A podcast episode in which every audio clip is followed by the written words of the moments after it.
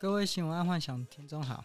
这是我新开的那个单元，就是叫做电影商业分享，就是利用看完电影之后所产生的一些商业想法。我昨天晚上我跟我老婆去小窝小约会一下，然后看了一场电影，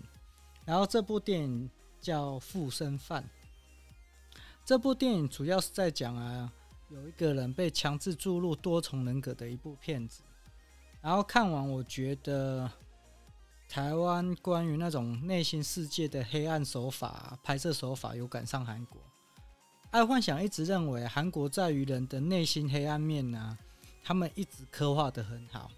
所以只要拍黑暗的内心戏啊，韩国应该在我心目中都是第一名的。可是我在看完这部片之后啊，觉得这部片的人心黑暗面啊。有跟韩国并驾齐驱的味道了。好，那废话不多说，就是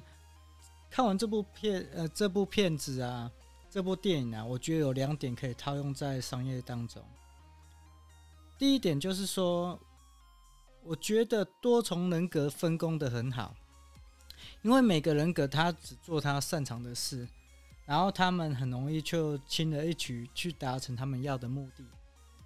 然后在每个企业当中啊，每个部门如果把他们各自的事情给做好，很多事情就会水到渠成，甚至有时候会连怎么完成一件事啊，其实各部门可能都不是很清楚。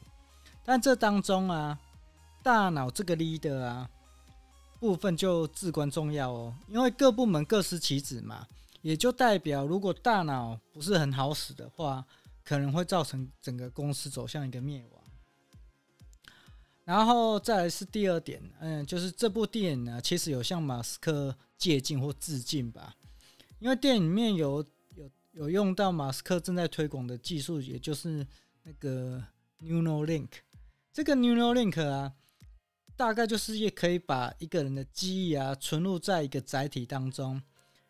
假设这个 Neuralink 技术有成熟，能可能真的就可以长生不老了。为什么？因为你只要有一个载体。可以下载意识，就是我们人的意识，那基本上就算永生了嘛。所以会不会有哪一天我们可以把意识输入到机器人里面，那一天就是长生不老的到来？哎，但说真的啦，就套一句《鬼灭之刃》但《纪国演义》有讲的一句话，就是说，那活着跟死有什么差别？如果真的有这个技术啊，那爱幻想本身是不会去尝试。可是阿幻想会想要尝试，就是哈佛大学那个 David Sinclair 的那个长生不老药，因为他的长生不老药是让你在譬譬如人生在八十岁、九十岁，身体在虚弱的时候，并没有那么虚弱，就是说在八十岁、九十岁，你的身体还呈现在三十岁的状况。那如果是那个状况的话，我就觉得我可以接受，就是说可以活到那么老。但是如果只是变成另外一个躯体，像一个冰冷的身体啊，或者不能行使那种情感上的一个一些情绪，我觉得我就宁愿死去就好，不需要到长生不老。好，那今天就跟各位分享到这个电影关于商业的部分了。那改天我会再做，只要我去看电影，我就会做一系列电影分享的的的动作，然后接下来。也会做一些，就是一直以来我觉得电影对我的影响的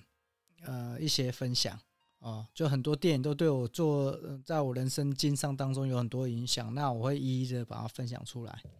OK，那就先这样，晚安。